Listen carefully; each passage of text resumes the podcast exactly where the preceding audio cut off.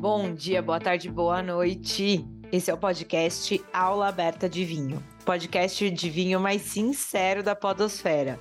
Aqui a gente abre a boca e solta o verbo mandando a real sobre o mercado e a produção de vinhos. Eu sou a Jéssica Marinzec e há mais de 10 anos eu trabalho comunicando vinho e levando ele para mais próximo dos consumidores. Minha experiência nesse mercado passou e passa pelos campos de marketing, educação e varejo. Nesse novo episódio do podcast, nós precisamos falar sobre vinhos premium. O que, que faz um vinho ser considerado premium, minha gente? Ou mesmo um produto de luxo do que outras categorias? Olha, vale lembrar que o próprio vinho já é considerado, independente da sua origem ou produção, um produto de luxo, né? Vou dar uma opinião pessoal aqui, tá? Eu acho que essa teoria já tá caindo por terra e não se aplica assim mais tanto na prática. Dá para perceber uma enormidade de vinhos decentes e de bom preço espalhados pelo mercado, né? Pelo mercado, eu digo pelo mercado em geral e que inclusive são mais baratos do que algumas cervejas ou outros destilados. Ou seja, se a gente for olhar apenas pelo preço, talvez esse conceito de premium precisa ser revisto. Mas isso é tema para outro episódio.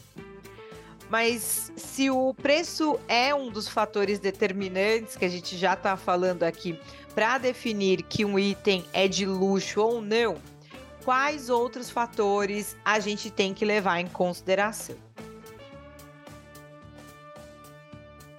Abre aspas.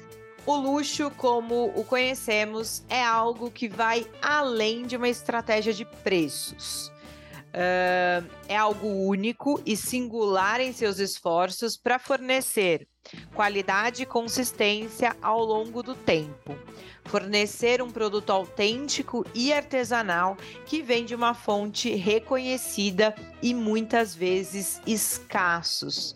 Quem está falando isso é Dan Petroski, que é um produtor é, de vinhos é, basicamente feitos com uva Cabernet Sauvignon, é, em Napa Valley. E eu acho que aqui ele resume muito bem todos os pontos de que a gente considera um produto de luxo. Mas vamos falar um pouquinho deles, tá?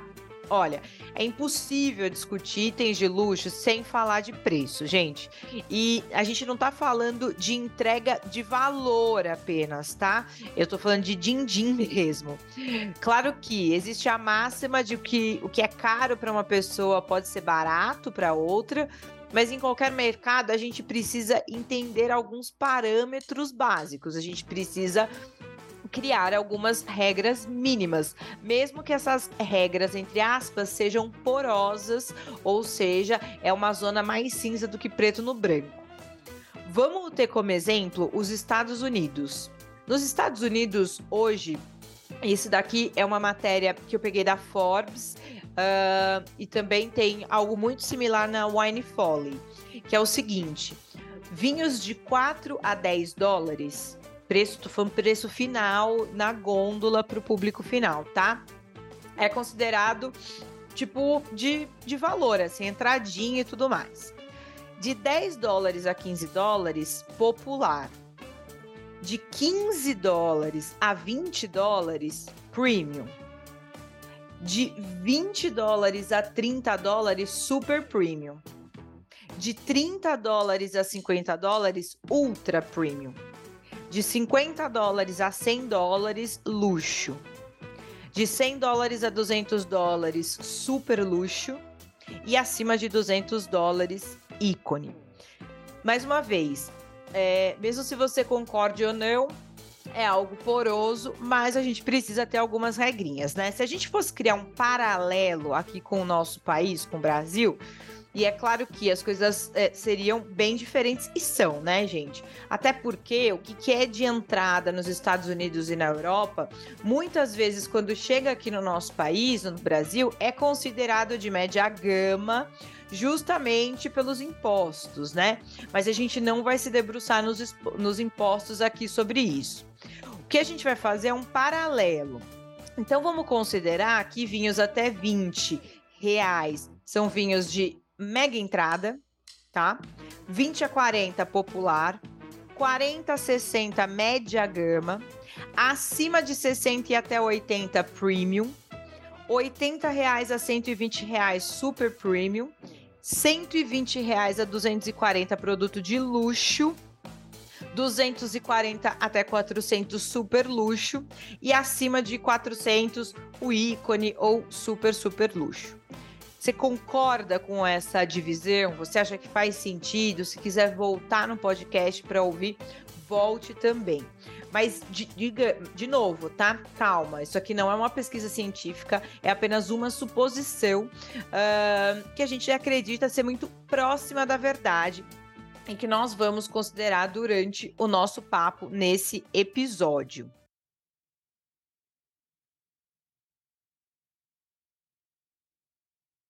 Bom, mas se o preço é o primeiro fator determinante de vinhos premium, qual seria o segundo?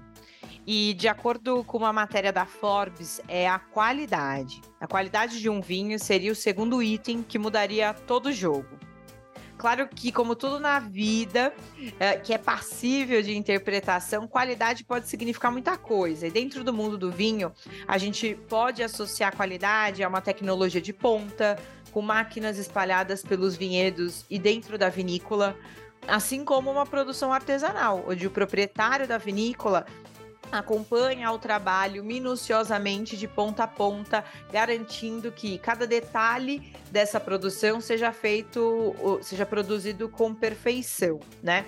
Não que o outro da tecnologia também não possa fazer isso, mas a gente está falando aqui mais de escala, né? Mas uma coisa é fato, gente: sem uma boa matéria-prima, não é possível termos um bom resultado final. E aí, basta perguntar para os grandes chefes de cozinha mais renomados, né?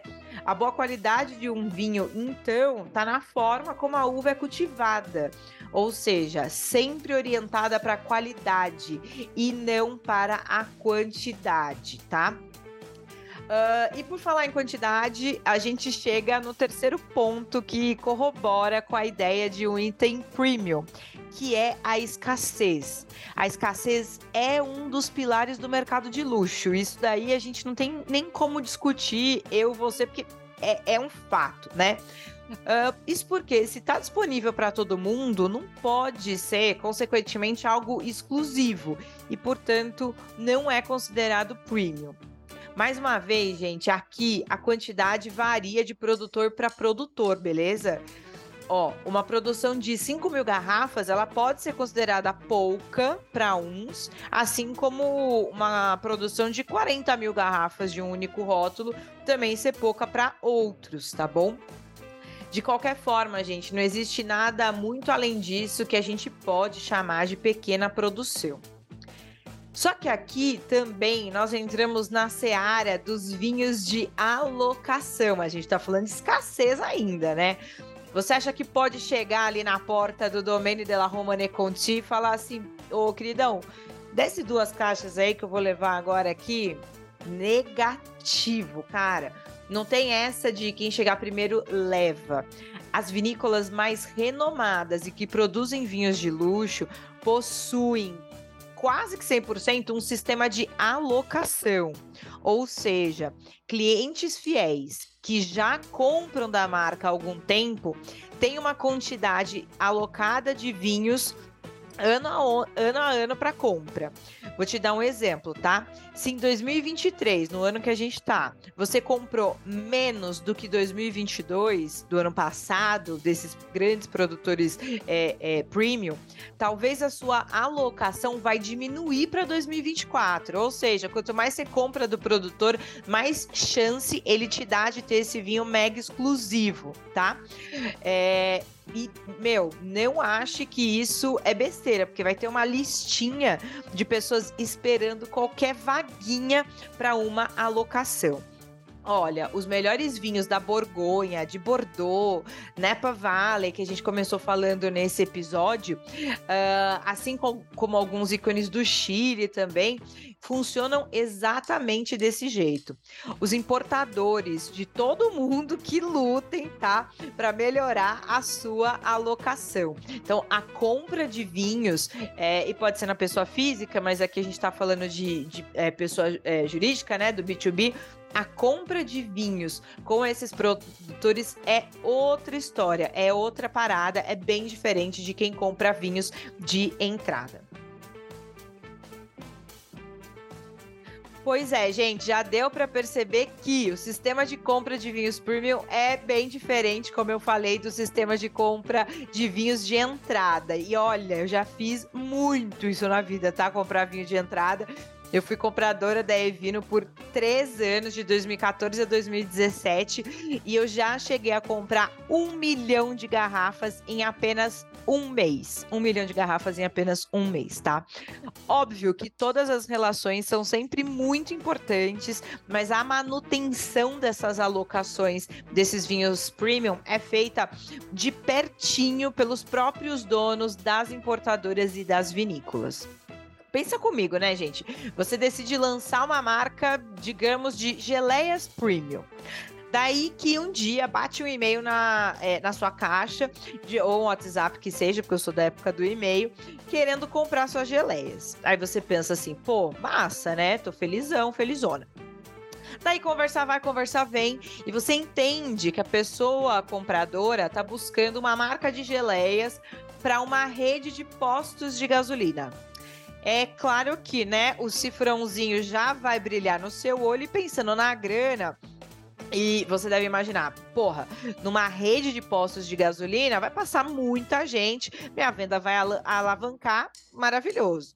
Mas se o seu foco é estar em pontos de venda mais premium mesmo, até porque a sua produção também é escassa, uh, talvez essa rede de postos de gasolina, por mais bacana que seja, não represente o local ideal para você colocar a sua marca, tá? Isso é muito a grosso modo, eu estou simplificando em basicamente um parágrafo, mas é assim que funciona também. No caso dos vinhos premium e de luxo, o portador é o importador de vinhos é quem, na verdade, tem que se provar capaz de representar a marca dentro do seu país, gente. Não é a, a, esses produtores de vinho premium não estão desesperados atrás de alguém, muito, muito ao contrário. Eles que ficam ali em geral sentadinhos esperando é, receber uma mensagem de algum importador. Mas bora lá, gente. Continuando, além do preço, qualidade e escassez, a gente pode certamente citar aqui reputação, história e legado. Então a gente vai colocar tudo no mesmo balaio aqui no nosso podcast. É, e isso, todos eles, né? Reputação, história e legado, é algo que no vinho não vem de um dia para o outro. Né? Mas é, pode colocar algumas vinícolas e produtores num local de muito destaque como é o caso, vou citar uma marca apenas, Verve Clicquot, que trata-se de uma grande dama de champanhe, que é a viúva, né? Então, para quem não sabe, Verve, Veuve, é viúva Clicquot, uma grande dama de champanhe que assumiu a vinícola e foi responsável por inovações na produção de vinho, né? Então, além do marketing dos caras serem incríveis, a cor laranja se destacar é, na multidão, a história, a reputação, o legado da viúva ajudou muito a construir essa marca, que é uma marca premium. Olha, gente, existem ainda outros elementos que sozinhos não contribuem para que um vinho seja premium, mas que corroboram com essas oscilações de preço e que podem fazer vinhos da mesma região mais caros do que outros, por exemplo. E a safra é uma delas. Regiões onde a safra é fator determinante para a qualidade da matéria-prima, tá lembrado da matéria-prima que a gente falou? Como Bordeaux, Borgonha e Piemonte, a gente pode esperar flutuações consideráveis de preço. Se uma safra é mais quente, ela pode gerar vinhos mais alcoólicos. Se uma safra é mais fria, ela pode gerar vinhos mais ralos. Uh, se uma safra dizimou vinhedos com geadas e diminuiu consideravelmente a produção, a gente pode esperar um aumento significativo de preço. Se uma safra foi incrível e todos os vinhos têm excelente potencial de guarda, a gente também pode esperar uma elevação de preço. Uh, basicamente, as safras são responsáveis diretamente pela qualidade do vinho, né? Que pode ser afetado é, por esse fator que não está na mão de ninguém, né? É, o, o produtor não consegue controlar. Gente, além da safra, a gente tem é, o manejo no vinhedo e na vinícola, né? Então, produtores direcionados a uma agricultura orgânica ou biodinâmica, eles trabalham de forma mais manual, né? De forma mais artesanal. E seus produtos dificilmente chegam a custar preços de entrada porque a forma de produção ela é naturalmente orientada à escassez, né? Você precisa de pessoas e pessoas é um recurso limitado em muitas regiões, tá? É, então a qualidade do vinho também pode ser afetada por conta dessas ideologias de produção. Mas, nossa, falamos pacas, chegou a hora de ouvir ela, Kelly Bergamo, e vou confessar que esse foi um dos episódios que a gente mais bateu bola antes de gravar, justamente porque, uh, como eu disse, é uma zona cinza, mas que a gente consegue analisar alguns pontos e construir uma ideia. Uh, mas a Kelly vai falar mais. Eu não vou, não vou ficar aqui dando spoiler do áudio dela, não. Kelly, venha, venha, venha, venha, conta tudo o que, que você acha desse tema. Oi, Jéssica. Oi, pessoal. Mais um tema que a gente quebrou a cabeça para roteirizar, para chegar em pontos importantes e mais um tema que vai fazer vocês pensarem e que também nos fez pensar e refletir sobre muitos ângulos. E acho que é assim que a gente consegue crescer junto nesse mercado, fazer algo diferente pelo nosso setor. É, primeiro que eu não acho interessante que essa tabela é, falando em preço é, de entrada, preço de vinho premium, ultra premium e tudo mais, deve ser abordada de uma forma isolada, sempre analisando contextos. Como eu e a Jéssica até comentamos numa das nossas conversas, Dentro das próprias importadoras do Brasil, nós vamos ter categorizações diferentes. Existem algumas importadoras voltadas para um consumo mais massivo, onde o que for considerado um vinho premium pode estar num valor realmente mais baixo, enquanto outras vão falar de vinhos premium acima de 200, 250 dólares. Então, a análise contextual, onde eu vou fazer essa aplicação, é muito importante. Ah, não, esse vinho tá em 20 reais, eu vou considerar ele mega entrada. Esse vinho tá em 240, eu considero ele luxuoso. Calma aí. Vamos pensar também na questão tributária, vamos pensar em outros aspectos. Mas, para utilizar como uma referência, essa tabela funciona super bem. Mas é muito relevante usar o fator qualidade, escassez, é, posicionamento de marca, N outras coisas para se compreender onde eu consigo concorrer, onde é o meu lugar na prateleira de venda.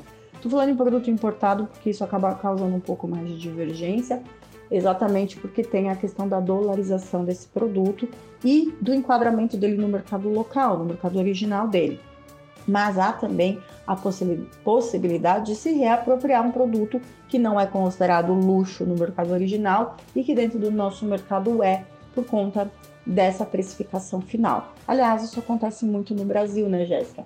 Um produto que às vezes é muito barato, estou fazendo uma aspas aqui, quando a gente está fora, chega aqui a um preço muitas vezes é, maior, muitas vezes não, sempre muito maior, e isso o recategoriza. Então, muita calma nessa hora, muita é, clareza na hora de fazer essas interpretações de dados, para a gente não cometer o erro de achar mais uma vez que o vinho é uma ciência exata. Os números nos vão, nos vão é, dar uma base para compreensão, mas outros fatores devem ser utilizados também na hora de colocar esse vinho na prateleira correta. E é isso, Jéssica. A gente volta daqui 15 dias com outro tema bacana para discutir. Bom, gente, é isso. Uh, como a Kelly muito bem falou, a gente não consegue analisar um vinho premium por uma é, característica isolada. A gente precisa olhar o todo. E eu espero que essa edição do podcast tenha te ajudado a entender por que alguns vinhos são considerados premium e outros não. Ficou com dúvida e quer falar com a gente? É só mandar mensagem no Instagram, vinhosúnica ou arroba Jéssica Marinzec, que é o meu, ou arroba Kelly Bergamo, direto com a Kelinha. Para saber mais sobre vinhos, acompanhe os textos da Única direto no portal www.vinhosunica.com.br. E no podcast, nessa edição do podcast, a gente usou conteúdo da revista Forbes. É isso aí, gente. Obrigada e até o próximo episódio. Tchau!